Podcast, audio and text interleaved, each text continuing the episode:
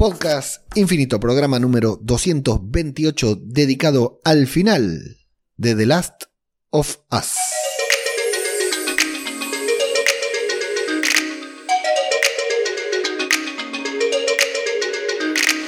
¿Qué tal? ¿Cómo les va? Les damos la bienvenida a una nueva entrega de Podcast Infinito, la conclusión de The Last of Us, la conclusión que se hizo esperar porque estábamos con Maxi que no podíamos parar de reflexionar sobre lo que nos había parecido el episodio y dijimos no grabemos hasta estar seguros de lo que queremos decir, ¿verdad? Maxi, ¿cómo estás? ¿Qué tal, Leo? Si está que nos reflexionábamos encima y, y no, no, no, podíamos articular palabras. Exactamente, nos gustó tanto que no sabíamos qué decir. Dejamos que hablen todos los podcasts y después salimos nosotros. En realidad eh, está mal titulado este episodio, no es la conclusión de la primera temporada, es la previa de la temporada 2 de The Last of Us, podríamos decir, con todo lo que tardamos en, en, grabar. Bueno, dicho sea de paso, terminó el podcast, eh, terminó el podcast, terminó la serie, eh, terminó la, tal vez la primera gran serie de, del año. Eh, y entre medio de todo esto, bueno, con, con, varios inconvenientes que tuvimos, que ahora al final por ahí, si me acuerdo alguna mención hago. Eh, también tuvimos una fecha importante que fue eh, tu cumpleaños, Maxi, que, así que aprovecho para saludarte acá en vivo y en directo, que si no me equivoco, me olvidé de saludarte a través de las redes, así que eh, no solvento el error, pero te saludo acá para que también todos nuestros oyentes sepan que fue tu cumpleaños, así que espero que hayas pasado una buena jornada, Maxi. Bueno, muchas gracias y la verdad que sí, fue uno de los motivos también por los que nos demoramos y no recuerdo, sí, creo que en Telegram deslizaste algo así como una especie de saludo, pero no sé si fue un saludo en sí. Claro. Y nada más. Sí. Así que muchas gracias. Bueno, bueno, espero que lo hayas pasado bien. Eh, en, mi en mis pensamientos estuve, a veces mis pensamientos estos últimos días no concuerdan con mis acciones, entonces eh, no sé cómo fue el tema. Pero no estamos acá para hablar de Maxi, o sí, eh, estamos acá para hablar sobre Joel, sobre él y curiosamente estoy viendo dos series con dos protagonistas femeninas jóvenes, no, dos series no, una serie y una película con dos protagonistas femeninas jóvenes llamadas Ellie, las dos, que una es eh, Déjame entrar, se llama en español, en inglés tiene un título muy complicado que no lo voy a pronunciar, que está en Sky Showtime, una serie de vampiros un poco bastante mala. Eh, bueno, no, la serie no está mala, el problema es que está cancelada. La serie está buena, la chica se llama Ellie. Y vi la película de Brendan Fraser, The Whale, que de hecho ayer salió acá en este mismo podcast eh, la review, pero en privado para los suscriptores premium. Eh, y está eh, la hija de, Brendan Fraser en la película, se llama Ellie, que es nada más y nada menos que Sadie Sink, la actriz de Stranger Things, Max en Stranger Things, que la rompe toda, ¿eh? Brendan Fraser. Sí, no la, conozco y no tuve todavía la posibilidad de verla. La tengo pendiente de, de Whale para verla, tengo ganas, pero no la pude ver. La recomiendo, ¿eh? La recomiendo y recomiendo la, review, por supuesto, pero tremenda la película. Bueno, bueno. Y también, y, no, y hablando de coincidencias, también estás viendo una serie en la que Pedro Pascal cuida de. de. de un, joven. Sí. Y que a su vez el joven lo tiene que rescatar. Sí, exacto. Y cosas. Muchas coincidencias. Eh, de hecho, me alegra que termine la serie porque ya te, lo dije en el programa pasado, me revienta la cabeza, porque yo la serie la veo en idioma original, y escuchar la voz del mandaloriano en, en eh, The Last of Us me vuela la cabeza, me vuela la cabeza literalmente, me, me, genera confusión.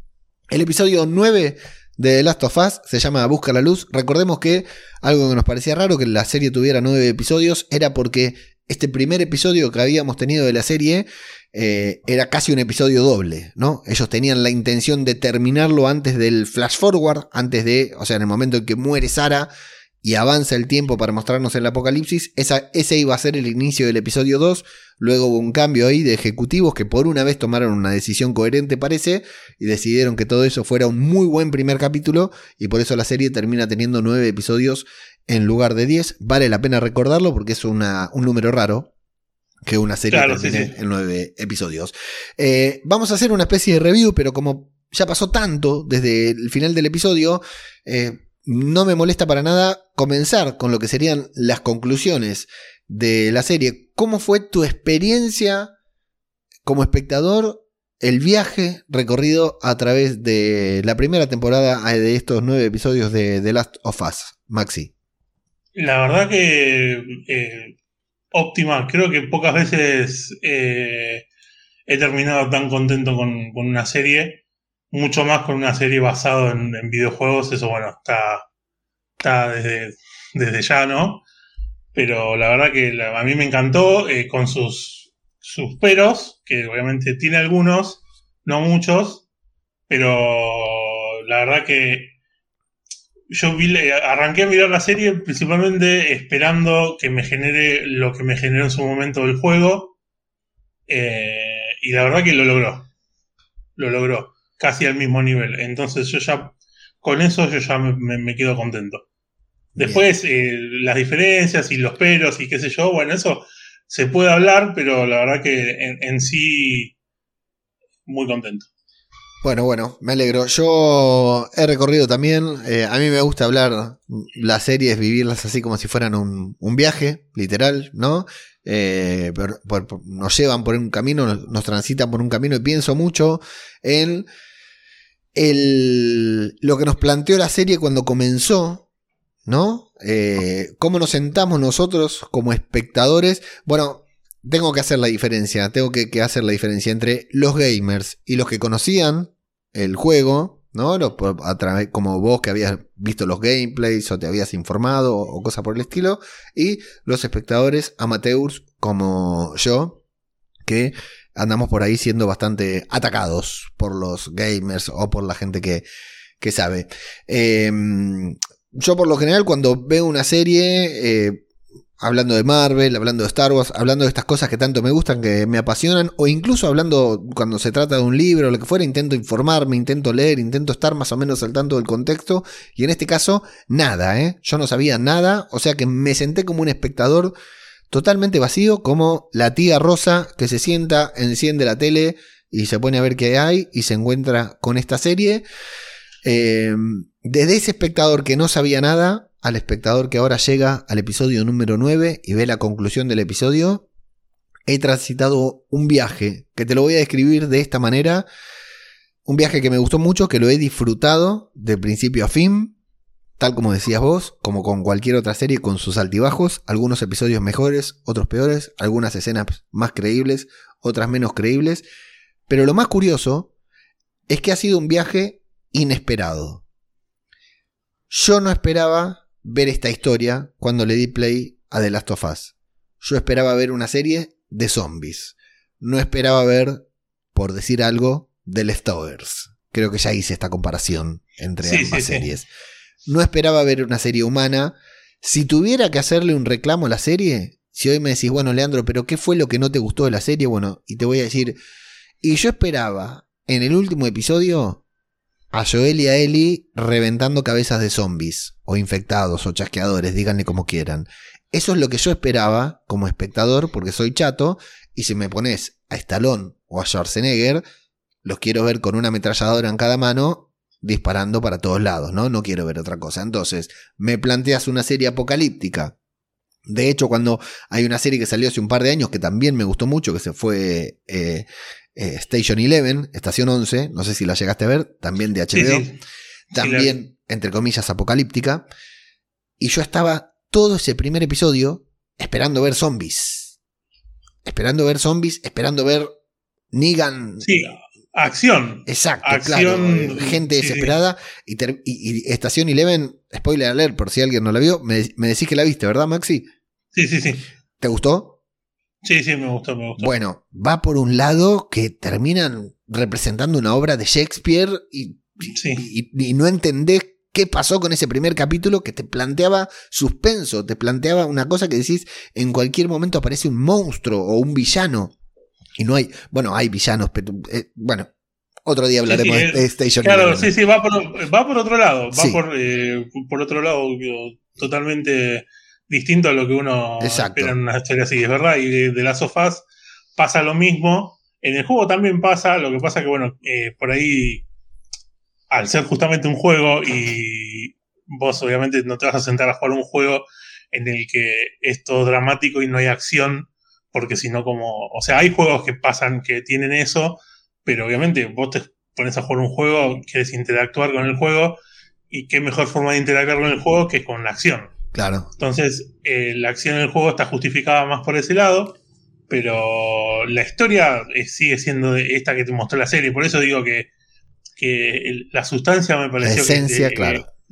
eso, la esencia está perfecta en la serie. Porque incluso hay cosas que en el juego por ahí estaban representadas de una manera distinta, pero hay cosas que mm, me dio la serie que no están en el juego y que me parecen mejores en la serie incluso. Brutal. Entonces, eh, qué sé yo, o sea, me parece que, es un buen producto. Bien, genial. Bueno, eh, coincidimos. Ha sido un, viaje inesperado, un viaje eh, que no parecía el habitual, no parecía que la serie fuera a ir por ahí en un principio, porque al principio hasta incluso nos mostraba como que iba a ser una serie de acción, tuvo unas escenas rodadas, esas primeras escenas rodadas de acción fueron muy buenas y al final la serie se termina convirtiendo en otra cosa. Y bueno, a algunos nos gusta más, a otros eh, les gusta menos, a nosotros dos en particular nos gustó mucho. ¿Ibas a agregar algo, Maxi?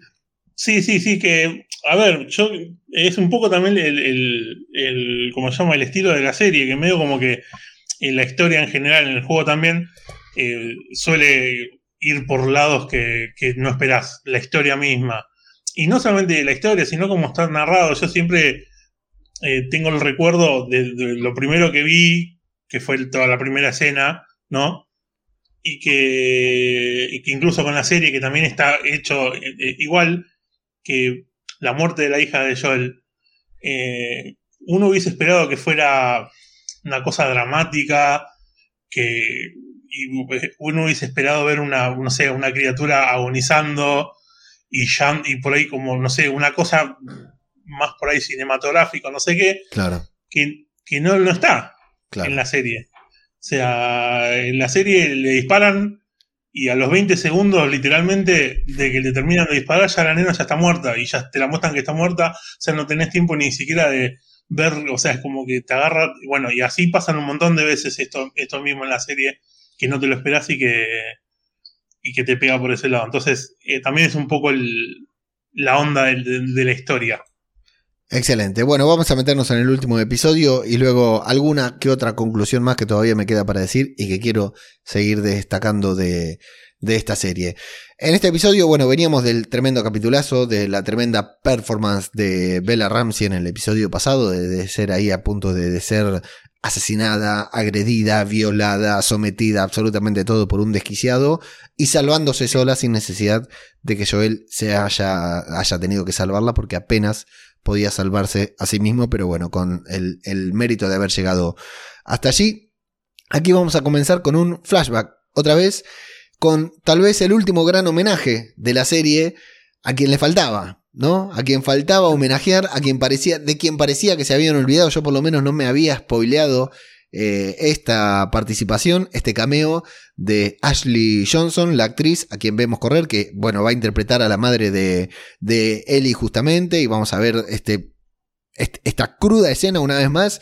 Eh, el, gran mérito de lo, del realizador de Chernobyl para hacer unas escenas con una crudeza total, ¿no? De una madre eh, pariendo en medio de ser atacada por un chasqueador caminante zombie, no sé cómo llamarle a este infectado puntualmente, y Ellie naciendo, pero bueno, eh, lo importante de esta escena, más allá de que es dramática y todo, es que es el cameo que faltaba, haciendo homenaje a otro podcast de Babel Infinito, es el, eh, el personaje que necesitábamos ver. Ashley Johnson, la actriz que interpreta a este personaje, es Ellie en el juego de, de Last of Us. Maxi. Sí, sí, la verdad, aparte, eh, yo no sé si fue algo que realmente fue buscado eh, o no sé, pero eh, estuvo en este capítulo, en este, o sea, como, está caracterizada en esta escena, está muy parecida a, a Bella Ramsey. Y no se parece. no, no, no, y vos las ves en, su, en su estado normal, como quien dice, y no son parecidas ni a palo, pero estaban parecidas. O sea, evidentemente, obviamente estas son, son cosas que nos pasan al azar, están buscadas. Pero la verdad que cuando yo la, cuando, cuando, o sea, conociendo a la actriz, porque aparte la actriz, yo personalmente la tengo presente porque aparecen en Los Vengadores. Sí, ahora, vamos a contar quién es, sí. Cualquier cosa que aparezca en Los Vengadores y eso yo lo tengo muy presente, entonces yo la tenía y también la tengo a Bella Ramsey y yo digo, y, ahora y en el capítulo están muy parecidas. Sí, sí, sí, sí. Hay, no sé, tal vez gestos, no, no se me ocurre qué, porque tampoco es que hay un momento en que la veamos juntas, tampoco hay un momento en el que diga algo, o sea, la actriz eh, eh, tiene que hacer, y además, hablemos de, Ashley, un segundito de Ashley Johnson como actriz, ¿no? Que es una actriz desconocida. La verdad es esto. La verdad es que es una actriz desconocida. No, tiene. Le mirás la, filmografía. Su filmografía, su, papel más importante, a menos que yo me esté equivocando, es eh, justamente el papel de camarera número uno en Avengers y le recortaron la mitad del personaje porque tenía una importancia particular que ahora la vamos a comentar porque Max y yo, los dos somos muy fans de Marvel. Eh, pero no es una. Sí, también. Sí. Sí, también eh, hizo que, que esto es, algo que lo descubrió alguien del grupo de Telegram, no lo, no, lo, no lo descubrí yo, que lo tenía borrado, que es una película que a mí me gusta y que es la hija de Mel Gibson en Lo que ellas quieren, si no me equivoco, se llamó acá. Uh, es, película. Es esa película en la que Mel Gibson eh, escucha los pensamientos de las mujeres. Y ella es la hija. Y ella es la hija. Y cuando la vi dije, ah, mira, era, claro. o sea, claro, no, no la tenía acá. Pasa, obviamente, una película de no sé cuántos años, atrás. Mel Gibson era, era buena onda todavía, Mel Gibson. Claro, sí, sí, todavía estaba. Y María, Marisa Tomei estaba igual de linda que ahora. Exactamente, sí. sí. no pasó el tiempo con eh, Marisa Tomei. Sí, mira Así que creo que creo que debe haber sido ese, probablemente debe haber sido su papel por ahí más importante. Pero bueno, acá obviamente en una película de Marvel también tiene. Bueno, la película de Marvel hace una camarera en, la, la, gran escena de Nueva York, hace la escena de una camarera que en varias ocasiones la vemos que mira al Capitán América, ¿no? Y el tema es que. Sí, al final tiene una línea. Claro, termina hablando al noticiero en la escena final y también tenía, eh, tenía como unas, escenas más, más largas. Claro, había escenas eliminadas, sí y el que las terminaron sacando, sí, sí, pero. como que tenía un vínculo ahí afectivo con el Capitán América. Cada era como que lo había atendido y era como que habían pegado medio con una onda o algo así. Pero nada, nada, no pasa nada. Bueno, eh, decía, hablemos de, Ashley Johnson, que tiene un, papel, no tiene una carrera muy prolífica o muy conocida. Y qué buen papel, qué buena escena, qué buena primera escena. O sea, a mí su actuación me resulta totalmente convincente. Me llega, porque está bien rodado, obviamente, bien dirigida, pero está muy bien actuada, Maxi. Eh, eh, ella eh, transmitiéndonos a nosotros que somos hombres, nunca dimos a luz, nunca daremos, pero transmitiéndonos la desesperación de ese momento, ¿no? Sí, sí, aparte, o sea, la desesperación de dar a luz y la desesperación de dar a luz teniendo un zombie que te quiere comer ahí adelante que le, debe agregar un poco de dificultad al tema. Sí, sí. Pero no sé, iba a decir algo y se me, se me acaba de ir eh, totalmente no importa. Yo te complemento. Y la rapidez del el personaje, ¿no? Hablemos del personaje, de eh, cortar el cordón. Primero, la crudeza, ¿no? Porque eso nosotros estamos acostumbrados a verlo de, otras maneras. No sé cómo es. Pero, bueno, sí sé cómo es. Presencié dos partos, pero no importa. Eh, mi cerebro tiene olvidado. Pero la forma en que corta el cordón y luego dice corté cordón, o sea, me mordieron, me rajuneó, no me acuerdo si la muerde la rajuña en el tema que está herida. Y dice, estoy infectada, ella ya sabe que está infectada, pero corté el cordón antes. ella sabe, o sea, tuvo la lucidez y después estuvo no sé cuántas horas sin amamantarla para no transmitirle el virus. O sea, es totalmente dramático lo que toda esta escena, toda esta secuencia. Sí, lo que, iba, lo que iba a decir antes es que me parece que ya habiendo terminado la primera temporada y todo, creo que no solamente los actores eh, hicieron un muy buen trabajo, sino que también te das cuenta cuando hay un director atrás que sabe manejar a la perfección a los actores, porque los actores pueden ser buenos actores, muy buenos actores, pero si no tienen a alguien que lo dirija bien, eh, no funciona. Entonces por eso te das cuenta que eh, prácticamente todos los personajes, por ahí hubo un par que no estuvieron por ahí muy bien, pero por la los demás estuvieron perfectos. Sí. Y con el tema de lo que vos decís, eh, con el cordón umbilical, eh, ella eh, con, la navaja esa es con la que mata al zombie. Sí. Y con ese mismo, o sea, con, el mismo cuchillo, ni siquiera se lo limpió en la remera. Claro. O sea, que lo uno, viste, que sé yo, cuando uno por ahí. No lo desinfectó. Usaste el cuchillo para. Claro, usaste el cuchillo para cortar algo y por ahí lo, lo limpias un poquito. Cortás el queso, lo limpias y cortás el dulce membrillo. Exactamente, claro, ella ni siquiera se hizo eso. Entonces, eh, uno no termina por ahí de saber si, porque obviamente eh, es como que nace infectada Eli, y por eso es que es como que, como que genera como el anticuerpo, de nacimiento, por decirlo de alguna manera. Pero claro, no se termina de saber si fue por el rasguño que tiene en la pierna o se lo hizo la madre justamente con el cuchillo, porque, o sea, el cuchillo tenía todos restos de, de zombies cuando cortó el cordón umbilical. Y el cordón umbilical está conectado directamente con el bebé también. Sí. Entonces, eh, pero bueno, obviamente en ese momento no ni, se había dado cuenta. Bueno, y e insisto, el último homenaje lo tuvimos al actor que interpretó a Joel en, el videojuego, tuvimos al actor que interpreta a Tommy en el videojuego y faltaba eh, la actriz por la que tanto reclamaban de que Bella Ramsey no se parece a... Bueno chicos, no había manera de que esta actriz de treinta y pico de años interpretara a una nena de 16, ¿no? Así que había que conformarse con Bella Ramsey. Sí, que igual eh, en realidad tampoco se parece a Ellie porque, eh, viste, como que usan la captura de movimiento, pero la cara se la modifican. Sí. Pero bueno, o sea, no importa, o sea, ya está. Pero bien, bien, bien. Nosotros que somos eh, fan de Marvel, que nos gustan todos estos guiños, nos parece un, lindo gesto hacia la actriz que se merecía formar parte de, esto, ¿no? Sí, sí, se lo merece porque ella obviamente el laburo que hace en el juego es espectacular como la voz y la actuación del personaje está perfecto, así que se merecía el reconocimiento de estar en la serie. 23 minutos para hablar de la escena introductoria, nada más. Metimos y dijimos que íbamos a hacer un resumen rápido, Maxi.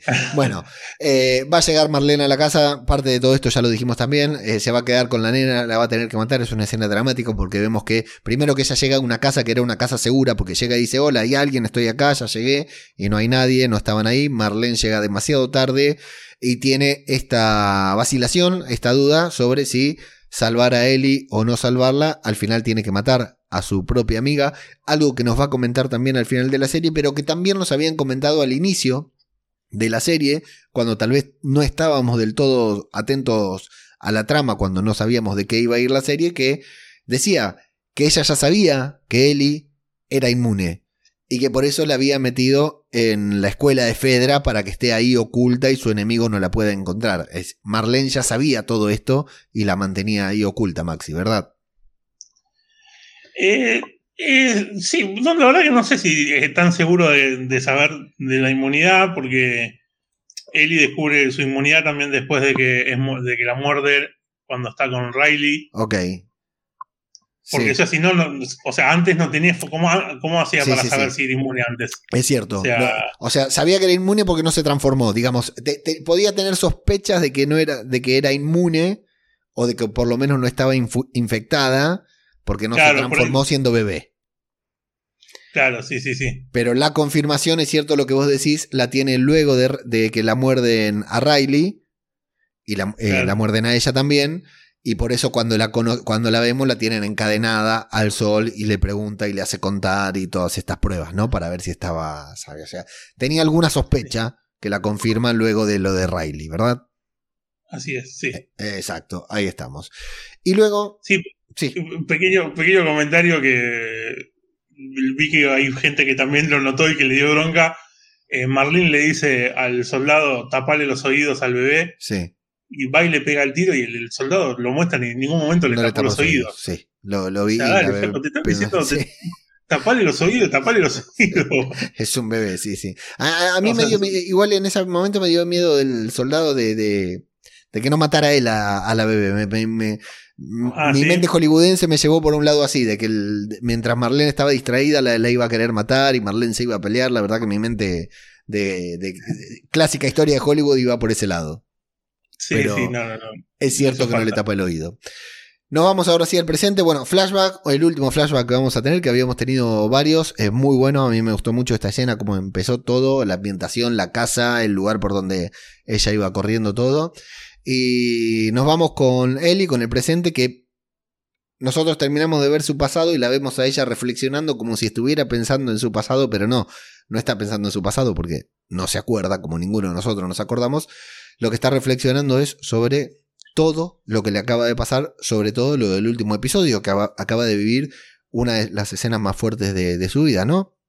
Eh, bueno, salvando que la mordió un zombie y se creyó que iba a morir, eh, tal vez él estuvo a punto de pasarle algo mucho peor. De hecho, hay un momento en el que, eh, capítulos anteriores, ¿no? En el que se acuestan a dormir con Joel en el bosque y le dice, ¿y qué pasa si vienen los hombres?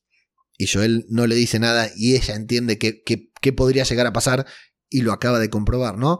Ellie está en todo esto y hay un gran cambio entre ambos personajes porque ahora Ellie está seria, está preocupada y Joel está verborrágico e intentando comunicarse con ella por todos los medios, totalmente al revés de como pasó a lo largo de los otros ocho episodios, Maxi. Claro, sí, sí, sí, es, sí, es como que fue como un golpe brusco que probablemente haya, o sea, lo poco que ella podía llegar a quedarle de niña o de adolescente, es como que se, lo terminaron de arrancar y como que de golpe se transformó en, en un adulto, entonces está como en ese momento medio como que... Sí. Perturbado, que no sabe bien qué hacer y bueno, es muy gracioso verlo a Joel también con toda su, su tosquedad, eh, intentando animarla y mostrándole esos ravioles enlatados y el, juego que no, sé qué era también, eh, intentando animarla, pero no, no funciona mucho. Exacto, sí, le, promete eh, enseñarle a tocar la guitarra, etcétera, digamos, comunicar. Cada pedazo de conversación que han tenido en algún momento lo utiliza Joel como herramienta para intentar comunicarse con ella, algo que cualquier padre que tiene hijos, como en mi caso, sabe que hace, digamos, te aferras a lo poco que tenés cuando hay algún problema de comunicación, te aferras a lo poco que tenés, pero tal como estás diciendo vos, él ya no, ya perdió toda su inocencia y está pensando en algo más, en algo mucho más eh, trascendente. ¿En qué está pensando Eli? Bueno, Justamente, bueno, de hecho hay un gran momento eh, en, el, en el que hablan sobre la estrategia, dice, ¿qué hacemos? ¿Seguimos adelante? ¿Subimos a este edificio? Y que Eli ya sabe cuál va a ser la estrategia de Joel, pero Joel le hace una broma diciéndole, no, pienso seguir por ahí y están muy bien. Eh, se han invertido los roles. Joel, eh, en realidad lo que pasa es que, claro, Eli rompió la inocencia y Joel ahora entendió lo que Eli significa para él, lo va a decir en un par de escenas nada más, Joel ya entendió lo que realmente la importancia que tiene Eli en su vida ahora, Maxi.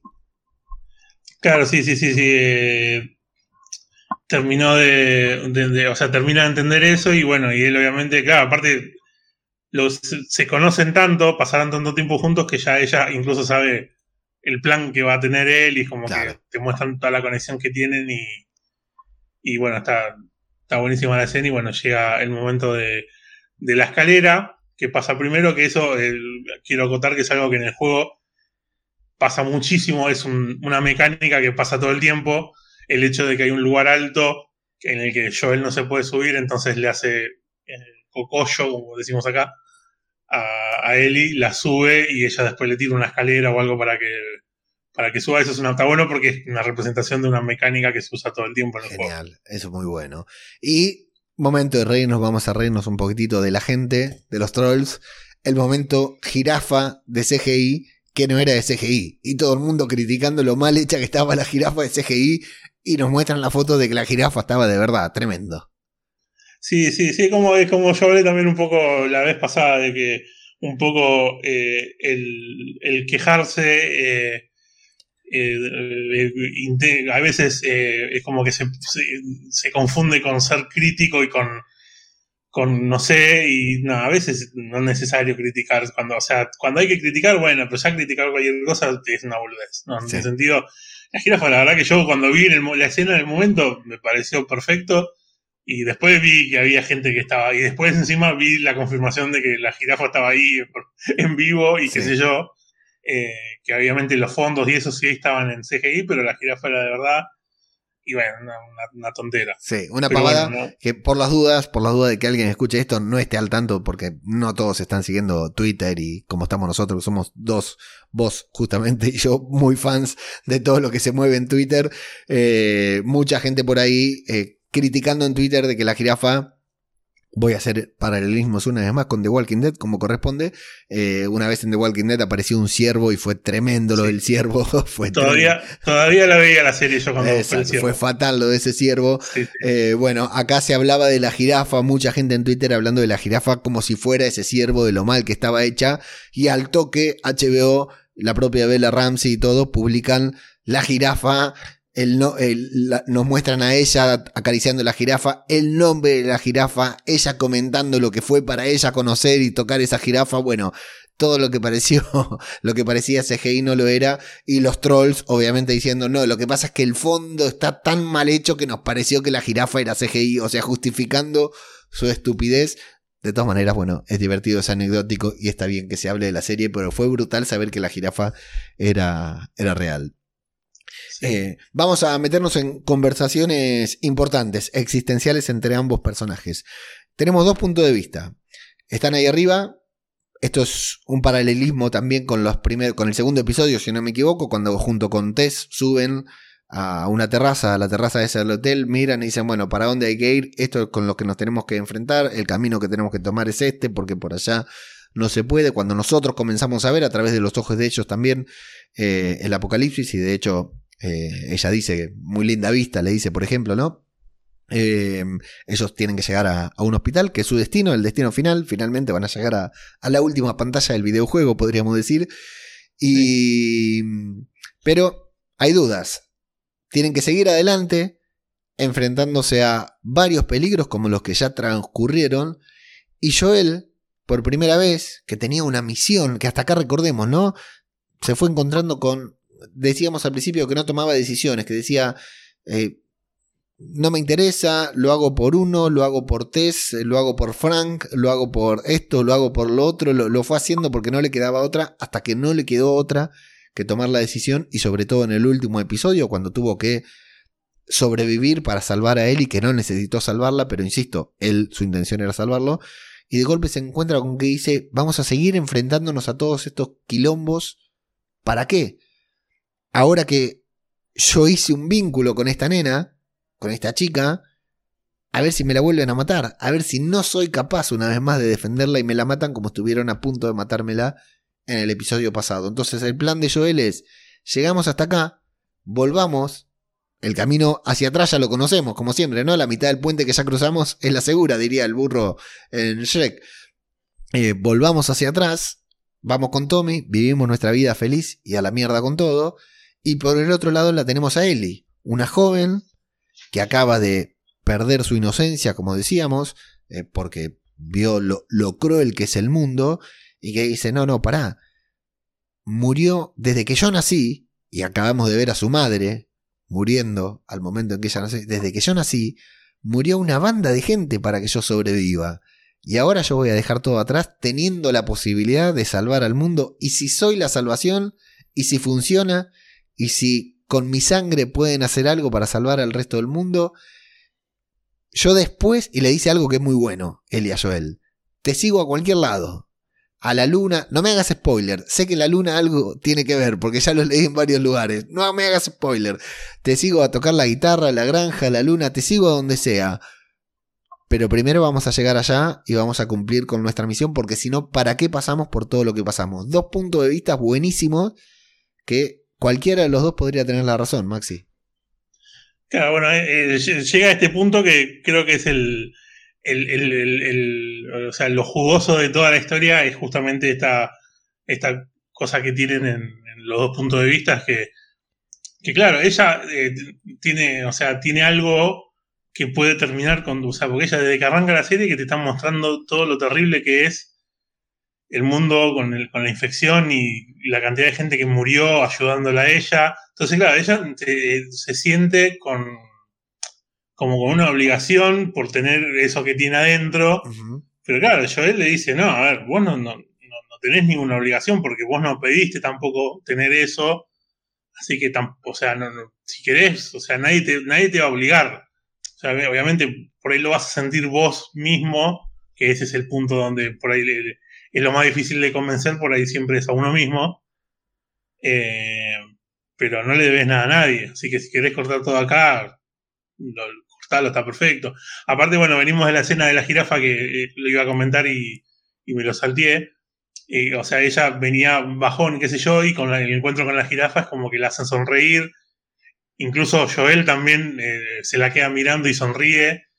Es como que, claro, es como con todo lo feo que ella le venía pasando, es como vio la jirafa, yo me dio la sensación de que es tipo como vida, vio como vida, y como que hay, hay vida también a, pesar de toda la mierda, entonces ella dice, vale la pena pelear por esa vida también, por más que el animal está creo que más contento con que haya menos humanos en, en, la Tierra, pero bueno, eh, como la representación tengo la sensación de que, de que, fue por ese lado, y bueno, y es justamente el punto este, obviamente ella es la que decide porque es su cuerpo, entonces por eso le dice vamos hasta donde haya que ir y veamos a ver qué, es lo que pasa, pero no vamos a cortar ahora, aparte, no nos vamos a cortar ahora llegando al, final, o sea... Sí, está perfecto. Sí. Sí, total, total. No, era el momento de, avanzar, pero era comprensible el punto de vista también. Y fundamentalmente algo muy importante, ¿no? Como le dijo Joel en el capítulo que estaban en la granja de Tommy, le dijo, elegí, ¿querés venir conmigo o querés con Tommy? Y acá en este episodio también le está dando a elegir, le está diciendo, ¿seguimos o volvemos? Que al final, una vez más, la decisión de Eli va a tener importancia. Si bien no la va a tomar ella, para Joel va a tener importancia la decisión. Em, bueno, Van a avanzar eh, por un sitio allí un tanto abandonado, un hospital eh, montado por el gobierno. Nos va a contar Joel, nos va a poner todo contexto, ¿no? Que fue un hospital. Eh, y también va a haber otro, otro momento de intimidad en el que Joel se va a abrir por primera vez. Va a hablar por. De hecho, Eli va a preguntar por Sara sin que Joel le diga nada. Recordemos en las otras dos ocasiones en que Eli le habló de Sara, ni bien la nombró, Joel le dijo no, no hables más. Acá le pregunta por Sara y él le dice, Sara, cuando a mí me trajeron a un campamento como este, Sara ya estaba muerto, lo dice con total naturalidad, no se resiste a hablar, y luego va a contar que se, que se, que se suicidó, que tuvo un intento de suicidio, ¿no? Que estaba listo, que no tenía razón para vivir, para sobrevivir, pero que en el momento del disparo se acobardó y el disparo salió mal, no lo mató, lo hirió, pero no lo mató, por eso lo tuvieron que atender en un campamento, y ahí lo que se va a hablar que está muy bueno el momento de comunión, que es tal vez el último momento de comunión entre ambos personajes que vamos a ver, que es eh, que el tiempo cura todo, o tal vez el tiempo cura todo, pero que en esta ocasión lo que curó a Joel no fue el tiempo, fue Eli, Maxi. Sí, bueno, creo que es la escena preferida del, capítulo, seguro. Eh, fue un golpazo que me emocionó un montón y, inmediatamente. No, la verdad que tendría que volver al juego, a esa escena en particular. Me parece que no hay esta charla así, por lo menos no la tienen. Y esta es una de las cosas que yo decía que es eh, el punto, los puntos agregados que tiene la serie y que me parece que, que, lo superan. Obviamente también por la actuación y, y cómo se miran los dos y, y cómo o sea, dicen eso, pero no dicen más y... Hay mucho lenguaje no verbal entre ambos actores. Hay mucha comunicación sin hablar entre ambos actores, sí. Sí, sí, la verdad que, es hermoso y, y, obviamente súper emocionante. Eh, y claro, y también entendés un poco hasta dónde llega el de lo que significa Eli para Joel. O sea, es como que ahí también te das cuenta que decís, sí, sí, o sea, si te queda alguna duda, Sí, sí, él, o sea, eh, la pérdida de la hija la, estaba, la estaba curando gracias a ella. Sí. Entonces, eh, sí, sí, muy importante era, ¿no?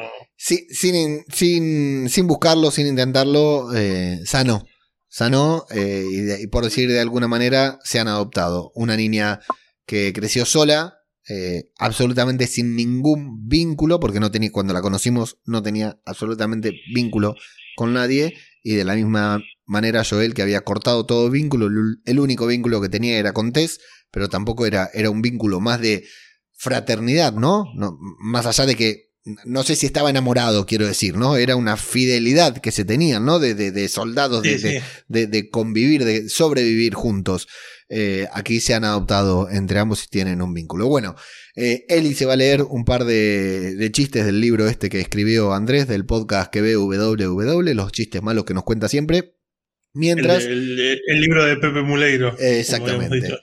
Y mientras vamos viendo ahí eh, que todos esperamos, claro, ya llevamos 40 minutos de episodio, decimos, bueno, ¿para cuándo los tiros? ¿Para cuándo la confrontación? Parece que llegan, tiran una granada por ahí, pero no vienen los tiros porque rápidamente los aturden, los someten y nos vamos a la papota del episodio, que la papota del episodio no es un tiroteo, no es una escena de zombies, no es nada, porque yo, ahí estaba esperando los zombies, yo ahí estaba esperando la horda de eh, Guerra Mundial Z que empezaran a entrar por todos lados y yo, yo como espectador de esta serie estaba esperando esto. y nos vamos. Sí, sí, de hecho, de, hecho me acuerdo que en el capítulo anterior hiciste como un comentario como que ibas a esperar una cosa así y yo más o menos sabiendo digo, bueno, capaz que se decepcione un poco.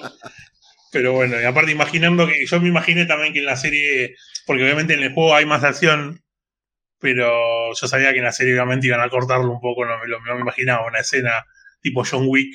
Claro. Eh, de, Joel. No, no. Igual lo fue, pero. Sí, sí, sí. sí. Ahora vamos a hablar de, esa diferencia, de, esa, de ese recurso que utilizaron, ¿no? Para hacer la escena. Eh, Joel va Lo voy a sintetizar porque es bastante sencillo, ¿no? Joel despierta en el hospital con Marlene. Eh, Marlene dice: Papi, no sé cómo llegaste. Yo venía con custodia, casi me matan cinco veces, soy la única que llegué, y vos solo con ella llegaste. ¿Cómo hiciste? O sea, sos la única persona a lo, que no le quería deber un favor y ahora la humanidad completa te debe un favor a vos, dejándonos en claro lo que es Joel, ¿no? Lo, que representa Joel, porque Marlene era la líder de de la resistencia, era Sarah Connor y casi no llega, y Joel llegó solo con una nena de 16 años ahí y llegó sano y salvo los dos. O sea, de hecho los dañaron más los de la, las eh, mariposas estas, como son? Las libélulas, no me acuerdo qué, son. Sí, ya, eh, uy, me los hiciste confundir yo. Firefly, Firefly en inglés. Ahí está, Firefly. hagamos los, anglicismos. Y los, los, dañaron más ellos casi que casi todos los demás, porque lo dejaron ahí medio eh, hecho mierda los dos. Pero Marlene le dice, loco, ¿cómo hiciste? Y hay algo que dice Joel que está muy bueno, y dice, fue ella. Ella fue la que llegó, ella fue la que luchó muchísimo, porque claro, ella lo, lo termina salvando a él en el último episodio, ¿no? Realmente fue eh, la fuerza de ella. Él hizo muchísimo también, porque lo vimos que era un crack, pero bueno, Eli no se ha quedado atrás. Llegaron a su destino, misión cumplida, grande, se salvó la humanidad, si no fuera porque a Eli le tienen, la tienen que abrir la cabeza, sacarle el cordyceps del cerebro y desde ahí implantarle el cordyceps a toda la humanidad con la suerte, con la, ante la posibilidad de que el cordyceps de esa manera eh, no reaccione, digamos, ¿no? Como que todo, como, lo mismo, nos metieron el COVID a todos para que el COVID no, nos afecte, bueno, nos van a meter le van a meter el cordyceps a todos para que el cordyceps no les afecte. El problema es que tienen que matar a Eli porque lo tienen que sacar del cerebro. ¿Hasta acá voy bien, Maxi? Sí, sí, sí, va bien. Y creo que también el punto es justamente que es como que no daban una seguridad de que, claro. De que la solución era tipo 100% seguro. Era como que una prueba. Claro. Y, claro, bueno, la prueba para hacer, para probar eso, había que matar a Eli. Y bueno. Con todo lo que hice para llegar acá, para mantenerla a salvo. Claro, no, no, no. sí, eh, el, el, diálogo es, es, es, bastante más largo, bastante complejo. De hecho, Marlene, la verdad que tiene unas buenas palabras también, porque dice, no me digas a mí que yo no sé. Yo agarré a esta nena recién nacida y le prometí a la madre que la iba a cuidar y la tengo que matar. No me digas que no, pero hay un fin superior. O sea, si la serie estuviera enfocada desde el lado de Marlene, también lo entendemos. Hay un fin superior, ¿no? Hay una finalidad superior, hay un ideal. Puede salir bien, puede salir mal, pero bueno, imaginémonos vivir en ese mundo. Acá estábamos cruzando los dedos de que Putin nos trajera una caja de vacuna a Argentina, aunque estuviera, aunque fuera una, porquería para poder salir de casa. Eh, imaginémonos cómo, cómo sería en ese momento. Pero Joel, un poco aturdido, un poco muy bien actuado por Pedro Pascal, también hay que decirlo como siempre, dice, no, dice, no, esto no, no, no va a ser así, dice. Y Marlene le dice, pero no, primero hablan sobre el sacrificio, ¿no? De tener que matar a Eli, tanto para Joel, lo que es la pérdida, ahora que podríamos decir recuperó a su hija, recuperó, no recuperó a su hija, recuperó al Joel que tenía una hija, porque a una hija no la recuperás, pero sí recuperás parte de, la persona que eras vos cuando tenías una hija, ¿no? te él, lo vimos cuando empezó la serie, agarró un, un, nene en una bolsa y lo tiró ahí arriba de un camión porque otra persona no lo podía hacer, ¿no?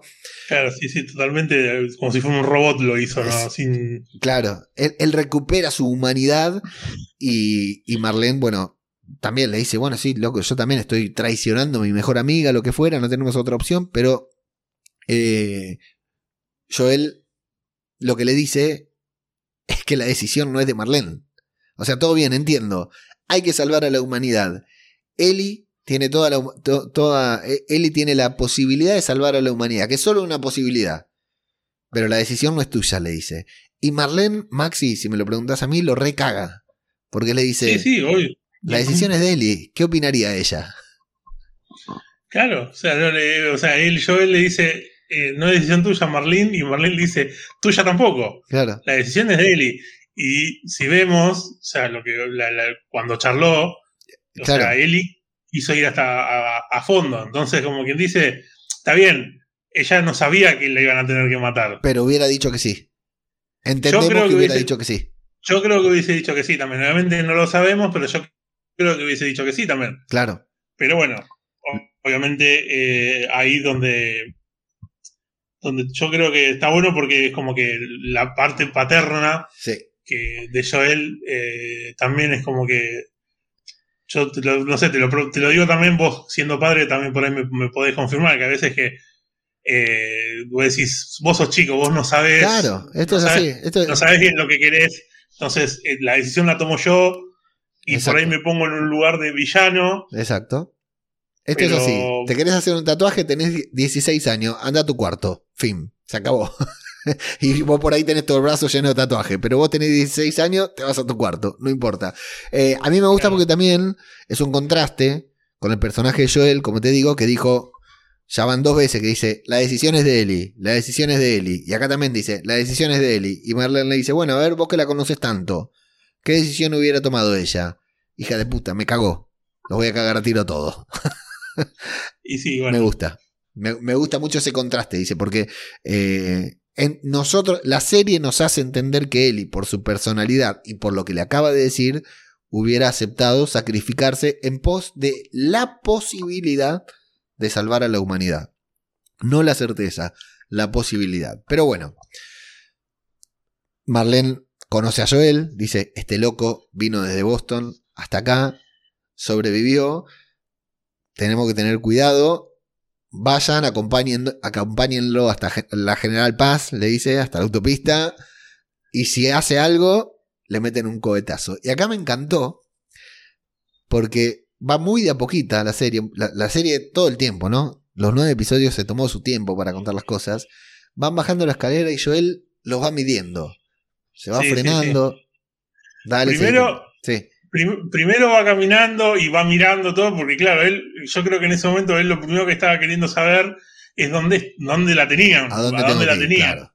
Entonces iba mirando, qué sé yo. De hecho, hay un momento que lo vi después que es como que se frena y mira que hay como un cartel donde te muestran y que te muestran que tipo eh, la cirugía pediátrica infantil, estaba sí. arriba de todo, qué sé yo. Y bueno, entonces ahí dice, listo, tengo que ir para ahí. Sí, Y ahí activa el, el- el modo Psycho Killer, sí. Que es probablemente el momento más Joel del juego que vemos en la serie porque se pone totalmente eh, sádico, no, no tiene ningún tipo de... Nada. de- no importa si de- levantan las manos, si piden perdón. Nada. No, nada. Mata Eh, a, a todos. A mí me gustó mucho esto, porque él va estudiando, ya lo vimos paralizarse un par de veces en la serie, ¿no? De hecho se lo dijo a Tommy, loco, la estaban por matar y yo no podía hacer nada. Y acá también lo vemos como que no puede hacer nada, ¿no? Pero a mí me gusta eso, cómo va midiendo. Mira, te voy a comentar una anécdota, anécdota personal, perdón, que no es mía, de un compañero, en una época que yo practicaba artes marciales, un amigo mío que medía como dos metros, que vivía en San Justo allá y por allá en San Justo, le- les digo, para los que no, para los que no, para los que nos escuchan de España de otro lado, San Justo es más o menos como si fuera, no sé, no, no sé poner un parámetro, pero como cuando mal mandaloriano y se mete en uno de esos planetas donde está lleno de pirata, bueno, así es San Justo, ¿no? Iba, Sí, sí, el Rambo, donde Rambo pide permiso. o sea, Exactamente. como decía. iba caminando por ahí por la noche y vino un muchacho y le puso un revólver en el pecho y le dijo, dame la mochila. Y mi compañero, que era un grandote así, era compañero de, de artes marciales, éramos amigos, hacíamos artes marciales, eh, pero yo mido un metro sesenta y pico y este medía como dos metros, dio un paso hacia adelante. Y cuando vio que el chorro no disparó, se lo cargó. Me explico, o sea, dio un paso hacia adelante, porque Le, había puesto el fierro en el, en el hombro. Dio un paso hacia adelante, el chorro no apretó el gatillo, dijo, listo, este o no tiene balas o es un cagón, me lo como y se lo comió. No, te quiero contar cómo quedó el chorro, ¿no? Eh, y acá eh, Joel va haciendo más o menos esto. Yo me acordaba mucho de esto, porque se va frenando y dice, dale, camina, se frena otra vez, dale, seguir caminando, se frena otra vez y a la tercera va viendo cómo reaccionan los otros, ¿no? Va viendo qué hacen cada vez que se frena. Cuando ve que no hacen nada, listo, se los carga de a uno. Y acá es donde yo me voy a meter con la parte que más me gusta. Bueno, como vos decías, es la escena tal vez más gamer, no lo sé, no he visto el gameplay, pero me imagino un shooter de estos en los que vamos tirando. Yo he jugado mucho sin ser gamer, he jugado mucho al Hitman, he perdido siempre, mis hijos se ríen mucho cada vez que juego a Hitman porque siempre me cagan matando y grito como un pelotudo. Eh, pero también la serie se diferencia, no te digo el juego, eh, ya me lo contarán los gamers y vos que viste eh, los gameplays y todo. Acá a mí me gusta mucho el, el, estilo, el recurso cinematográfico que utilizan de que no lo hacen en cámara lenta, no lo hacen como si fuera una escena de acción. No sé, por ejemplo, se me viene rápidamente La vieja guardia eh, una película muy mala que a mí me gustó mucho, que le hicimos review con Pablito eh, en el podcast que faltaba, de, que protagonizada por Charlize Theron, que tiene muchas escenas así de tiroteos en edificios, pasillos, todos, que, pero que van a, a los palos, ¿no? Que o como vos decías, John Wick. No, no, es una escena que se toma su tiempo también, que va, sube escalones, eh, gira hacia un lado, abre puertas, vemos a uno rendirse, le mete un balazo, vemos a otro descerebrándose en el piso, y Joel va de manera implacable, sí, pero no va como loco hacia adelante, no va en modo eh, John Wick, como decías, haciendo unas destrezas y unas escenas de acción que nos dejen abierta. Y de hecho, la escena no transcurre en cámara lenta, pero te ponen una música que es prácticamente dramática, ni siquiera es de acción. Por decir de una manera es contraclimática. ¿Y sabes qué es lo que pensé yo? Salvando las diferencias, perdón Antonio si estás escuchando esto, es como eh, el momento en que se ejecuta la Orden 66, que te ponen una música súper triste y vemos morir a todos los Jedi, pero a diferencia de la Orden 66, nosotros queremos que Joel mate a todos, que tenga éxito en ejecutar esa orden. O sea, eh, hay un contraste muy grande entre la música, las imágenes y lo que está sucediendo, que es un gesto heroico, pero que nada en todo de cómo eligieron filmar la escena nos muestra que sea algo heroico que hace el protagonista, Maxi. Claro, acá, eh, acá donde, eh, por ejemplo, es eh, importante algo que yo lo, hablamos en el grupo de Telegram, que no me, no me habían entendido de cuando yo hablaba de lo que hace Joel es polémico. Que me decían, polémico porque es, o sea, todo el mundo haría lo mismo. Sí, obviamente, todos haríamos lo mismo si le estuviera pasando a un familiar querido. Pero si vos lo ves desde otro lado, no deja de ser un tipo que está matando a gente inocente, que encima es gente que está en un lugar haciendo todo lo posible y sacrificándose para crear una cura para salvar el mundo. Sí, sí, sí. Y un tipo gente con ideales. Los que están trabajando ahí no son mercenarios, son gente con ideales. Claro, y, y, un tipo agarra un arma y los empieza a matar. Entonces, lo que tiene bueno la escena Obviamente la escena en el juego es un tiroteo. No recuerdo si también hay zombies en esa escena, pero mata como a 50, 60 soldados. Es una escena larga de mucho tiro. Y acá lo que tiene bueno es que con esta música, que aparte la, eh, música es la música, es, como una versión de la canción del juego, la canción de Santa Blaya, hecha como muy dramática. Y como que los tiros se escuchan de fondo, están como en un segundo plano. Sí, exacto. Y a mí me da la sensación de que como medio como que fue una una música de, de como Joel dándose cuenta de lo que está, que también lo que estaba haciendo estaba descendiendo a un lugar muy oscuro. oscuro sí. Estaba, sí, sí, estaba como entrando en el lado oscuro y, estuvo, o sea, estuvo muy bien representado con, como todo el recurso este. Y, obviamente por esto mismo, porque no, no deja de ser gente inocente. Eh, que está haciendo, o sea, que es lo que yo decía en el grupo que por ahí no, lo terminan de entender, o sea, no me entendían bien, que no es que había sido polémico porque estábamos hablando de la polémica que fue por ahí para los gamers, eh, el segundo juego, qué sé yo, y se mezcló con eso, que yo, o sea, lo, que hace Joel, obviamente, está bien, pero, o sea, está bien para nosotros, pero ¿qué es? O sea, si vos te lo pones a pensar, es una vida para salvar a, toda la humanidad. Entonces vos decís, harías el sacrificio y muy difícil. O sea, obviamente uno lo piensa ahora. pero es polémico. Claro, es, raro, obviamente, y aparte Joel, eh, eh, Joel no quiere saber nada, o sea, con, la humanidad en realidad. Ella, él quiere a Ellie, no quiere a la, humanidad, porque de hecho, si vos te pones a pensar, eh, a Sara no lo mató el Cordyceps, lo mató un ser humano que recibió una orden y le chupó un huevo que, que, él estaba con su hija y le disparó y los mató. Entonces vos imagínate que él, desde qué lado va a querer eh, sacrificar algo tan importante para salvar a esa humanidad.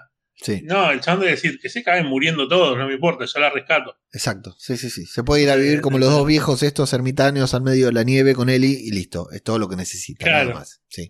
Sí, sí, sí, Entonces, eh, la escena, la verdad que. Eh, y bueno, y lo que contábamos antes de cómo va por la serie, cómo suele ir por lados en los que uno por ahí no espera. Y también uno por ahí hubiese esperado una escena de, de acción. De tiros y qué sé yo, y no, no. Fue por otro lado también de nuevo. Completamente. Y no hizo falta, ¿eh? No hizo falta. Yo, la esperaba, ¿eh? Yo la estaba esperando. Digo, acá se viene y no se vino. Fue una escena de tiros tranquila. Tranquila. Mató a todos, mató a toda la resistencia. Sí, o sea, obviamente cruda, bien filmada. Eh, incluso hay un primer plano de un tipo con un balazo acá al lado de la nariz. Sí, sí, sí, brutal. Pero no dejó de ser, claro, como otra cosa totalmente distinta. Bueno, hay un pequeño easter egg porque va a llegar eh, Joel al quirófano en donde la están operando, un doctor, un cirujano que, adiós amigos, el primero en que se carga, no tiene ningún problema Joel para asegurarse de que no pasara nada más. Y van a quedar dos personas vivas que entiendo por qué he leído por ahí que es un easter egg. Ya me dirás vos si esto es algo sobre lo que podemos hablar o mejor no, pero hay dos personas que quedan vivas. Hay dos personas obviamente no sé cómo será en la serie, pero el que es importante en esa escena en realidad es el, doctor. Que muere. es el primero que matan. En el juego también es el primero que matan. Ok.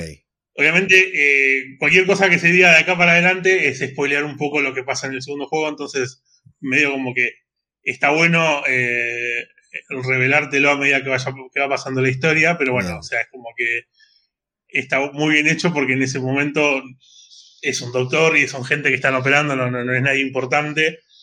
Y bueno, pero después tiene un peso muy importante en la historia. Bueno, así que atención si son neófitos en The Last of Us como yo, que yo me quedo mirando esto, que hay dos chicas, dos enfermeras, entiendo, o no sé, que quedan ahí vivas. Entiendo que son enfermeras porque me da la sensación, la impresión a mí, ¿eh? pero nada más.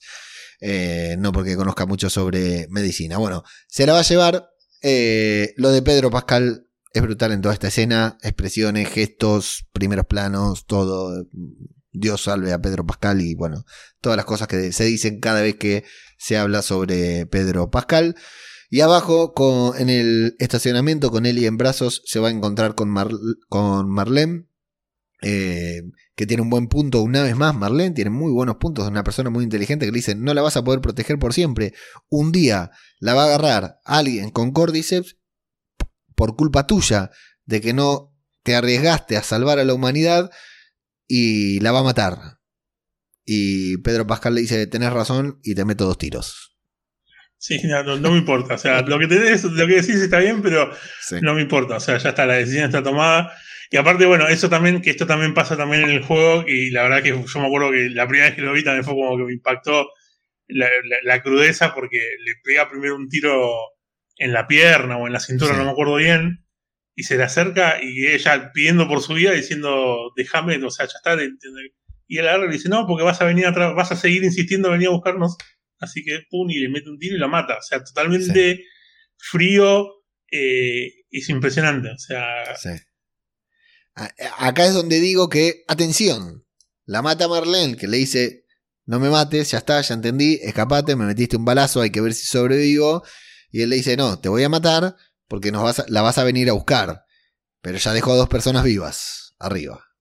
Y no solo, bueno, igual no solamente eso, sino que me parece que eh, no es que ellos que estaban ahí eran todos los luciérnagas. Claro.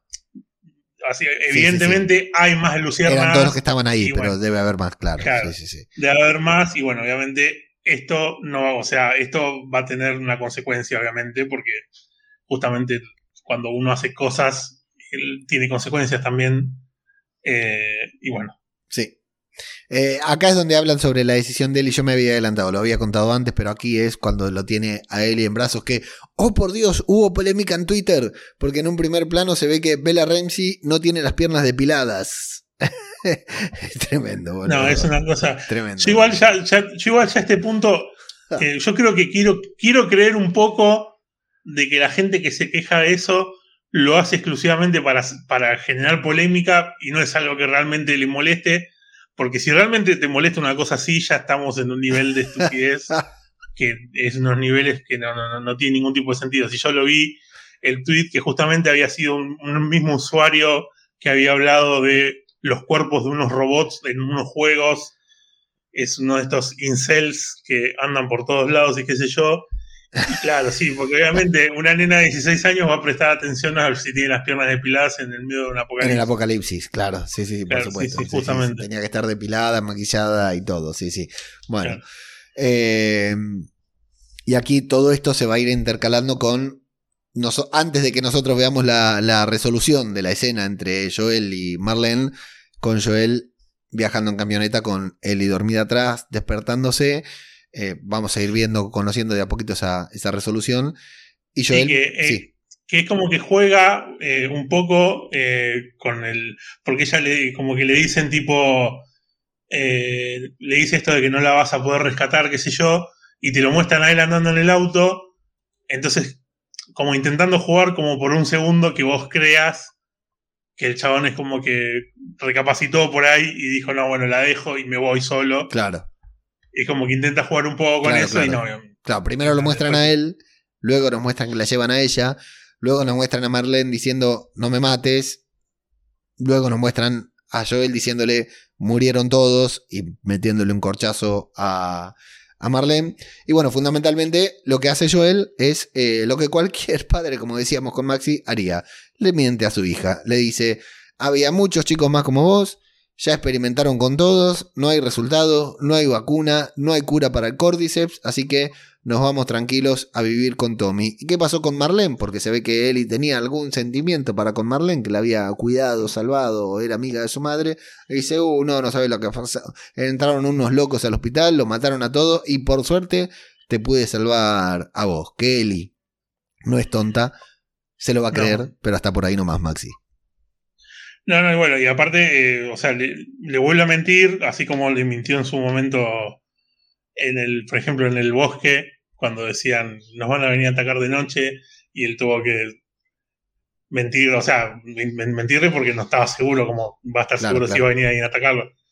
Y ahí ya que fue como el primer momento en el que veo que se puso como en un lado paterno, y acá ya está full, full padre diciendo, o sea, no me importa el le tengo que inventar esta historia y. porque es por el bien de ella. Así es.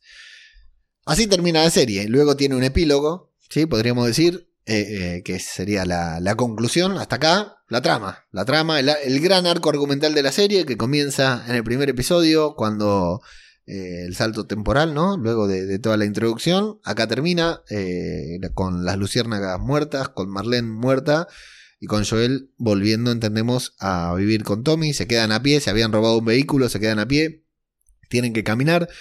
En esa caminata lo vemos a Joel otra vez bastante optimista, bastante charlatán, bastante eh, hablador con Ellie. Habla sobre Sara una vez más, la compara, le dice, Sara era más femenina, no digo que vos no lo seas, Sara sonreía más, no digo que vos no, no, sonrías, está muy bueno. Y después le termina diciendo algo que está muy bueno, dice, la verdad que le caerías bien a Sara porque la, la harías reír. sos una persona que le haría reír a Sara, entonces yo sé que le caerías bien a, mi hija, eso está muy bueno.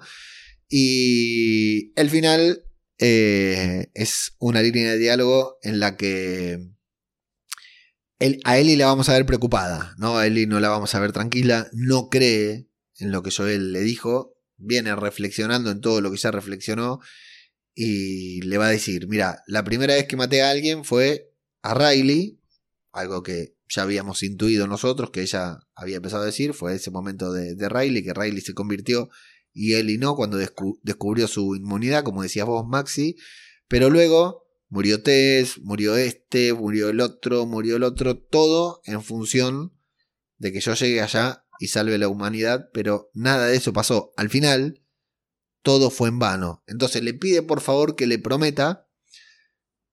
Bueno, primero que Joel le dice, mira, pasó de todo, nada de eso es culpa tuya. Si seguís adelante, al igual que yo, esto lo estoy agregando, ¿no? Vas a encontrar una razón para vivir. Así como le pasó a Joel, siguió adelante y encontró a él. Claro, así como dice la letra de una canción de la renga que dice siempre que hay vida y esperanza. Y Eli le va a hacer una sola pregunta a su padre. Le va a decir, te hago una sola pregunta y no te pregunto nada más, por favor decime la verdad. ¿Es verdad lo que me dijiste? Y tal como decíamos con Maxi, como cualquier padre le haría, Joel le miente y le dice que sí. Y así, de esa manera, sin cliffhanger, sin suspenso, sin emotividad, se termina la mejor serie del primer trimestre del año, Maxi. Sí, sí, sí, que de hecho es el final, exactamente el mismo final que tiene el juego. El juego también termina con el primer plano de Ellie diciendo ok, en respuesta de lo que le dice Joel, y termina el juego ahí eh, como muy en seco, como, desde, es un final muy raro, pero, pero está bueno porque ya está, listo, no necesito obviamente te, sabes que ella no termina de creer del todo, pero si él, se lo dice, ella sabe que él cuida de ella, entonces si él le dice así, yo calculo que por un lado inconsciente también debe decir como que bueno, por algo será, entonces vamos por acá, qué sé yo. ¿Contento con el final, Maxi? Sí, sí, sí, la verdad que a mí, ya te digo, el juego, el, a mí me gustó mucho la historia del juego y la serie, la esencia, la respetó a la perfección. Hay cosas que le faltaron, la verdad que en, general a la serie, yo, yo personalmente por ahí le hubiese puesto un, par de escenitas de, acción más que le hubiesen sumado, creo, no, una locura, pero un par más le hubiese puesto, pero a su vez me dio cosas de actuación y eso que en el juego no, no están, eh, de, emoción y de todo eso que no, el juego por ahí no, está tan, tan fuerte. Obviamente no, un, personaje creado por 3D no, no tiene el nivel de actuación que puede tener una persona. Entonces, eh, la verdad que contentísimo. Te quiero, te voy a, sorprender sin avisarte con un par de preguntas. Eh, momento favorito. Momento favorito. Y yo, a ver, personalmente creo que esto ya lo hemos comentado, que yo soy muy fanático del cuando comienza el apocalipsis, ya sea en cualquier tipo de historia, en cualquier tipo de película, que sea cuando arranca el quilombo, que empieza la gente a correr de golpe y no se entiende qué es. Eso a mí eso me encanta en, cualquier película, en cualquier serie. Y esta en particular eh, es una de las creo que es una de las mejores secuencias de, de comienzo de Apocalipsis y creo que toda, toda esa primera escena, eh, la verdad que a mí me, encantó, pero la verdad que la escena tiene muchísimo, o sea, la, escena de Sam y Henry creo que también es espectacular. Es una escena que en el, juego es espectacular, pero en la serie, eh, justamente esto de la actuación, la cara que lo, hemos hablado, la reacción de Ellie al ver el, el disparo eh, tiene todo ese agregado, esa es una, escena fuertísima. Eh, el momento que te sobró, el momento que no hubiera estado, si era por vos. Y a mí por ahí, eh, el, personaje este que hemos hablado de la chica esta que parecía la maestra jardinera. Sí. bueno, por ahí mirábamos, será que el capítulo 7, el, el, que fue el DLC con, de Ellie con Riley, es verdad que también por ahí, no sé si terminó valiendo la pena de que sea todo un capítulo entero para contar eso, capaz que, o sea, tiene cosas que están muy buenas, están muy bien hechas. Eh, eh, no es que es feo el capítulo ni nada, pero capaz que hubiese podido estar metido dentro de otra, dentro de más, de, más historia.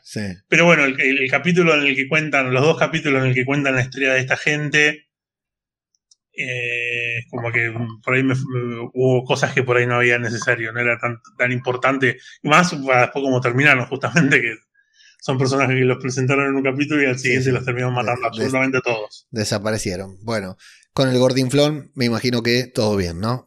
Ah, más Gordinflones queremos. Sí, sí, sí, más Gordinflones. La verdad que, bueno, eso es una de las cosas que la verdad que yo, yo personalmente esperé en algún momento, obviamente no en este último capítulo, porque como sabiendo cómo venía la historia, sabía que no iba, que no aparece. Pero en el juego el Gordinflón aparece en el capítulo anterior, cuando está con el, catequista, el, el católico. Sí. Ahí aparece otro Gordinflón que tiene un enfrentamiento grande con, con él y con, con este chabón que se ponen, se juntan y entre los dos tienen que matar al Gordinflón. Capaz que esa, esa, por ejemplo, hubiese sido una escena capaz que yo la hubiese puesto, por ejemplo. Pero bueno, pero sí, no, aguante el Gordinflón buenísimo, ojalá que lo veamos más. Y el, el episodio de Frank, ahora, ¿no? Habiendo terminado la serie. El episodio de Frank y Bill, a favor, en contra, demás. Sí, sí, sí, no, sí, sí, sí, totalmente. Justamente por esto que venimos hablando. Eh, vos esperás una cosa y la serie te da vuelta totalmente, pero no te da vuelta, no es que te, te, da vuelta mal, te da vuelta bien, o sea, eso es lo, lo, que yo rescato. Entonces, o sea, obviamente un tercer capítulo de una serie apocalíptica, vos estás esperando tiros y zombies y de golpe te muestra una historia de un gordo que barbudo que se pone de novio con otro y qué sé yo, y no te lo esperas ni a palo, pero la verdad que la historia yo me acuerdo que en el momento un montón de gente había estaba diciendo que era una de las historias de amor más lindas que habían visto y yo creo que sí, sí, la verdad que yo que aparte yo no miro mucho películas de románticas ni nada, la verdad que a mí me encantó como, como historia de amor, me pareció perfecto y aparte como también diciendo esto es parte del mundo, o sea... Sí, sí, sí eh, coincido. Eh, Dos detalles. Eh, el primer episodio se, llama When You're Lost in the Darkness, cuando estás perdido en la oscuridad, cuando te pierdes en la oscuridad. El último episodio se llama Look for the Light, eh, la frase que dijeron desde el primer episodio, ¿no? Cuando estás perdido en la oscuridad, busca la luz. Me parece. La frase de las luciérnagas, la, la verdad que sí. Me parece poéticamente hermoso. Y después, eh, Maxi, Pedro Pascal, Bella Ramsey, Gabriel Luna, todos muy bien, ¿verdad? Nada que La verdad que sí, sí, sí, la verdad que principalmente ellos dos, yo que eh, lo he dicho públicamente, y públicamente como si a alguien le interesara la opinión mía, ¿no? digo, pero digo, eh, he, dicho de que en un primer momento no estaba seguro yo del, casting, no, no, no, o sea, no me gustaban ninguno de los dos, principalmente a Eli, la verdad que yo no, me terminó de cerrar, en un primer momento no me cerraba, y la verdad que me terminó cerrando la boca, pero de una manera espectacular. Bien, bien, qué bueno, qué bueno y qué bueno decirlo. Yo a, Bella Ramsey le tenía miedo, no, sí, insisto, sin conocer a él y sin conocer a Joel. A Pedro Pascal le tengo confianza ciega, no sabía si iba a ser un buen Joel, pero sí sabía que iba a ser un buen personaje porque es Pedro Pascal, no podía ser un mal personaje. Eh, sí, yo, yo tenía mis dudas porque yo no lo tenía, o sea, no, no, lo, o sea, también lo teníamos en Mandalorian. Sí, sí. Pero bueno. El doble de Pedro Pascal, claro. no, es, no, es, en todo momento Pedro Pascal, hay más gente, ¿no? Y después lo teníamos como en, en Oberyn, en, Game of Thrones, hizo un buen papel también, pero no era tampoco, qué sé yo, entonces es como que me, me generó dudas. O sea, yo me acuerdo que en su momento, por ejemplo, cuando se estrenó la película Logan, sí todo el mundo hablaba de Last of Us con la película Logan, porque justamente eh, Hugh Jackman, viejo, barbudo, era, muy parecido, era bastante parecido a Joel, y la nena no se parecía tanto, pero bueno, era como la relación esa que tienen, era muy parecida, entonces uno era como que se imaginaba un poco por ese lado, y cuando lo veía a Joel, yo dije, no, este Joel, pero lo que pasa es que como está adentro del mundo de la serie, está, queda perfecto. Sí, sí, está muy bien. No es lo mismo. Yo a Bella Ramsey le tenía miedo porque la vimos en Juego de Tronos haciendo un excelente papel, pero bueno, en His Dark Materials tiene un papel muy pequeño que no dice absolutamente nada y le tenía miedo porque no, no uno no sabe cómo puede eh, puedes crecer como Bella Ramsey o puedes crecer como Macaulay Culkin, ¿no? Entonces eh, no sabes cómo va a salir. La verdad que de 10 de, 10 es eh, una actriz que a la que le estaré muy atento a ver, eh, no, no solo la próxima temporada de The Last of Us, por supuesto, sino también eh, sobre cualquier otra cosa que haga. Eh, como siempre digo, Maxi, como siempre decimos, la quiero ver en Marvel, denle un papel ya en X-Men, eh, Kitty Pride, no sé, lo que fuera, denle un papel, algo, la, quiero ver en, Marvel urgente antes que la recaste de James Gunn para, para DC. Y, em, y sobre la serie en particular, a mí me encantó. ¿Era lo que esperaba? No. Para nada, tal como dice Maxi, subvirtió completamente mis expectativas. Esperaba una serie de acción, esperaba una serie repleta de zombies, me dio una serie humana, me dio una serie eh, esperanzadora, por decir de alguna manera, ¿no? Que nos da un poquitito de esperanza en medio del caos, en medio del apocalipsis, que me gustó muchísimo, eh, y una historia que, he disfrutado mil eh, cada uno de los nueve episodios. Algunos más, otros menos, pero todos me gustaron muchísimo y todos me parecieron muy buenos. De hecho, te, como siempre, ya un clásico de acá del podcast, el primer episodio tiene, a ver, el, episodio mejor rankeado, según IMDB, es el eh, Endurance, Survive, el ah, de, el del, ¿cómo se llamaba el nene, el sordo? Eh, el eh, Sam. Sí. Eh, Henry y Sam y el Gordon Flow. 9.4. Luego le sigue con 9.3 el penúltimo, el del pastor Violeta, violador. 9.2 el, el primer episodio, es el tercero más votado. Luego le sigue con 9.1 el segundo episodio, el segundo episodio de la serie, 9.1.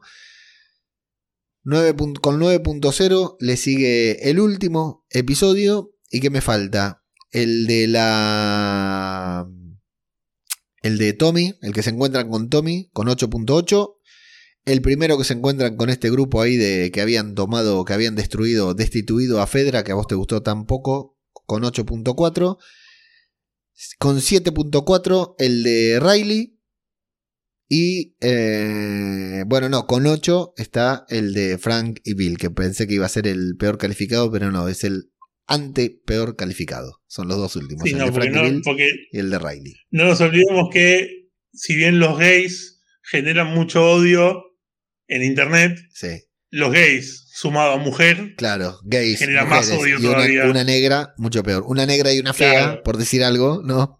Claro, eh, sí, sí. Mucho peor. Porque si fueran dos lesbianas tetonas en, barro, el capítulo tenía un 10. Claro, exactamente. Porque hasta zombies. Bueno, igual, eh, la verdad que son cinco capítulos que tienen eh, por arriba de los nueve puntos. Excelente calificación. Sí, espectacular. Excelente. La calificación completa de la serie en IMDB es de, para que me cargue un poquitito, 8.9, eh, ahí. Por un, eh, vamos, vamos un para votar y que llegue a, que llegue a 9, que, que se lo merece. Una altísima calificación. Eh, altísima también eh, seguimiento de este podcast irregular que faltamos muchos programas en gran parte por problemas que tuve yo, por problemas personales que no pude darle continuidad como me gusta y como me gusta hacer esta serie. Eh, te agradezco yo Maxi a vos por haberme acompañado, haberte sumado a esta review porque si no hubiera sido por la presión de que me había comprometido a vos a grabar, seguramente no hubiera grabado varios de los capítulos que sí grabé, así que te agradezco enormemente por haber participado. Y si quisiera que, eh, como hay gente que te descubre en este podcast, lo hemos leído en los comentarios, Maxi colabora activamente en podcast, además de estar en todos los grupos de Telegram de Babel Infinito, colabora activamente en podcast cinematográfico de Marvel, sobre todo en los clubes de lectura, sobre todo en las crónicas de Krakoa, que son unos especiales que hacemos sobre los X-Men. Y además, cada vez que hacemos un Twitch, está ahí comentando como loco. Pero Maxi, sí que nos des tus redes sociales para. porque tus redes sociales son bastante interesantes, incluida la de Telegram, por favor. Bueno, redes sociales, eh, básicamente Maximum con doble X y, latina me encuentran prácticamente en cualquier lugar. Y bueno, después en Telegram tengo eh, los cómics que leo, se llama el canal, que es un, canal que lo tengo ahora bastante olvidado, que en su momento, cuando se acercó la época del Mundial, lo tuve que abandonar porque no podía pensar en otra cosa que no ser el Mundial. Y bueno, y ahora es como que lo estoy intentando retomar y me está costando un poco, pero bueno, la verdad que son resúmenes de los cómics que voy leyendo, que lo empecé a hacer como de aburrido y como para ayudarme también un poco a, recordar las cosas que leo, porque si no después no me acuerdo y lo tengo que leer de nuevo como si fuera un cómic nuevo, entonces la verdad que eh, lo hice por eso y me gusta mucho. Y, bueno, después también tengo fanservice. Exacto, fanservice.arg. Esa te, la, esa te la hago yo, Maxi, para que no te pongas incómodo. Fanservice.arg. Eh, Maxi tiene un emprendimiento ahí junto con su pareja que hacen merchandising oficial, por supuesto, de todas estas cosas que mucho nos gustan. Lo buscan en Instagram como fanservice.arg, pero mejor si se unen a Telegram, porque cada tanto en Instagram algún buchón mete ahí alguna denuncia y les caga la cuenta. Entonces, si lo siguen en Telegram, se aseguran de seguirlos. Si están en Argentina, pueden comprar unas muy buenas camisetas, tazas y otras cosas, cuadernos, anotadores muy buenas de, de inclusive las de Babel Infinito, de podcast cinematográfico de Marvel, se las piden ahí y Maxi coordinan día y horario y se la manda. Hay que pagar, claro, ¿eh? no hay descuento para nadie. Pagan que esto es un emprendimiento y hay que comer, hay que pagar eh, la comida todos los meses y, la luz que está bastante alta, Maxi. ¿Está bien hecho el spam entonces de fanservice? Perfecto, perfecto, muchas gracias. Muy bien, y me voy con los comentarios rápidamente que tenemos a Saucer Kicks que nos dice 22 días desde el último. Debes buscar algún esclavo que te haga estos también, como los de Marvel y Star Wars, que eh, también estuve faltando los podcasts de Marvel y Star Wars me los cubrieron Antonio y Pablito y a los de Marvel, bueno, toda la gente. Y yo le contesté que te estoy preparando vos, Maxi, para eso, que en un par de series más ya te tengo listo y puedo faltar también a este podcast.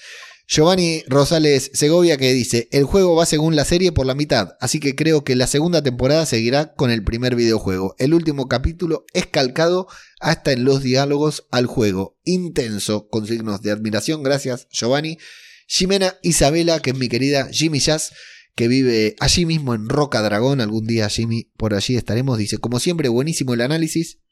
Hacéis un gran equipo y así como quien no quiere la cosa, ya nos plantamos en el último. Espero que salga mi escena favorita del juego con cierto animalito. Ay, ay, ay. ¿Salió? ¿Es la jirafa? ¿O hay otro animalito? no, a ver, sí, la jirafa. La Seguramente. Pero si no sale, no pasa nada, que nos dieron una gran serie al nivel de las mejores producciones. Mejor de lo que jamás pudimos esperar. Un abrazo a los dos y a ver si nos vemos Leo, Pau y familia. Podata, pronto saldrá la adaptación de otro gran juego, el Fallout. ¿Estará Amazon Prime a la altura? No tengo idea de lo que me estás hablando, Jimmy. Me voy a, voy a investigar. ¿Conoces Fallout, Maxi? Sí, lo conozco de nombre. Eh, sé que es un juego de mundo abierto, qué sé yo, y, pero no, no, no mucho más. Bueno, investigaremos y ya le haremos podcast en caso de que sea necesario. Luego dice, te hemos echado mucho de menos, espero que todo bien. Ahora es lunes por la mañana y estoy escuchando este podcast y esta noche veré el último capítulo. Qué seriazo y qué ganas de oíros a Maxi y a ti. Muchas gracias Leo, Perico Enciso, que luego también nos dice, ayer ya vi el último capítulo y al principio me dejó frío, pero luego lo mastiqué mientras me dormía y buen final. Me voy a volver a ver los nueve capítulos lo más seguido posible para disfrutarla todavía más. Nos vemos por otros podcasts. Perico Enciso nos dice también muchas gracias, Perico Enciso. Y sí, la verdad que es así el último capítulo. No es un capítulo que puede dejarnos frío, pero que después de pensarlos nos dice, nos deja un poquitito más. Y Escalón Enraizado nos dice latinos no, hispanos, no me seáis afrancesados. Algo habremos dicho en el podcast pasado, no recuerdo qué, pero sí, no, ok, ni idea, pero ok, todo bien, no pasa, no pasa nada, la verdad que no lo recuerdo. Eh, a modo personal, muchas gracias a todos, los, a todas las personas que escucharon este podcast.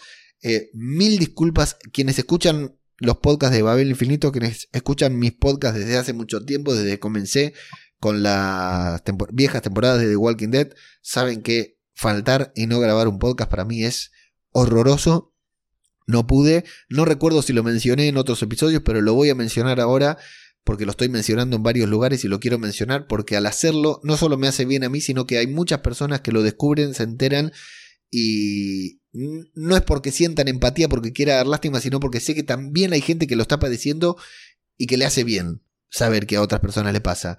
Estoy con, estuve con, estoy con trastornos de ansiedad, estoy hasta medicado, estoy de baja, estoy volviendo a grabar recién ahora, hace muy poco tiempo empecé a grabar en, en, algunos podcasts, no en todos en los que tendría que grabar, porque estoy con trastornos de ansiedad.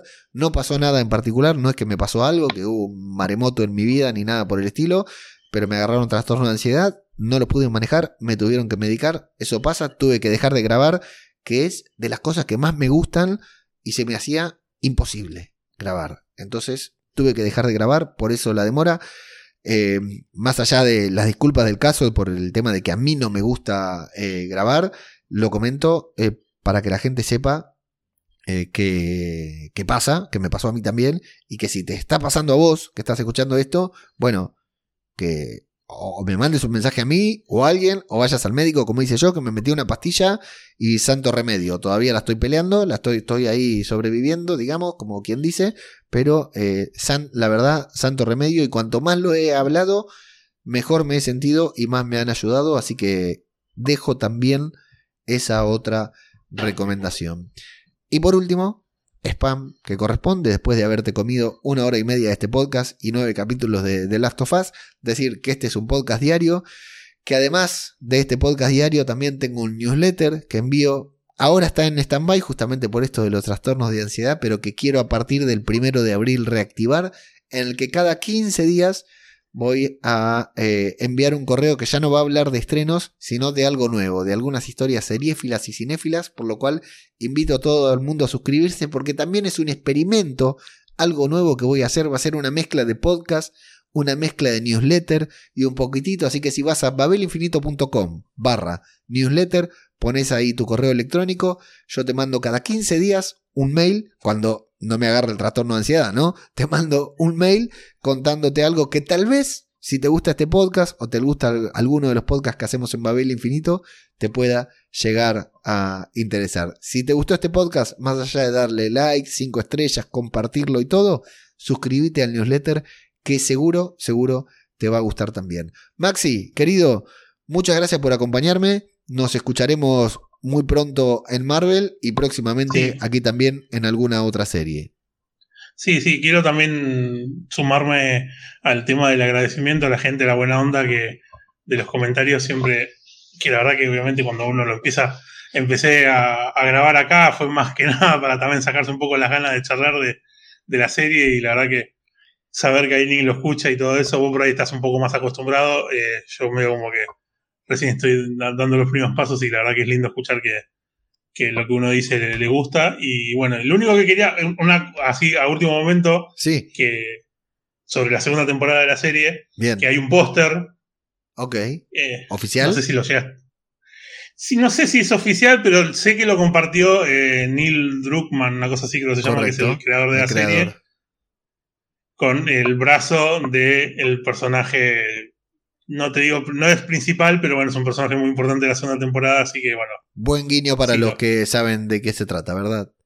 Sí, sí, sí, sí, la verdad que es muy, muy importante y bueno, eso ya queda esperar a ver cuándo la empiezan a filmar. Eh, dicen que va a ser dos temporadas, van a abarcar el segundo juego, así que por lo, por lo visto vamos a tener por lo menos dos temporadas más. Ahí estamos. Y aquí estaremos hablando de esta serie si la ansiedad nos lo permite. Y la ansiedad, el calor, los cortes de luz y de internet nos lo permite el Maxi. Todo ha sido, eso. Ha sido un podcast apocalíptico este. exactamente. Gracias Maxi, muchas gracias a todos y hasta la próxima. Chao.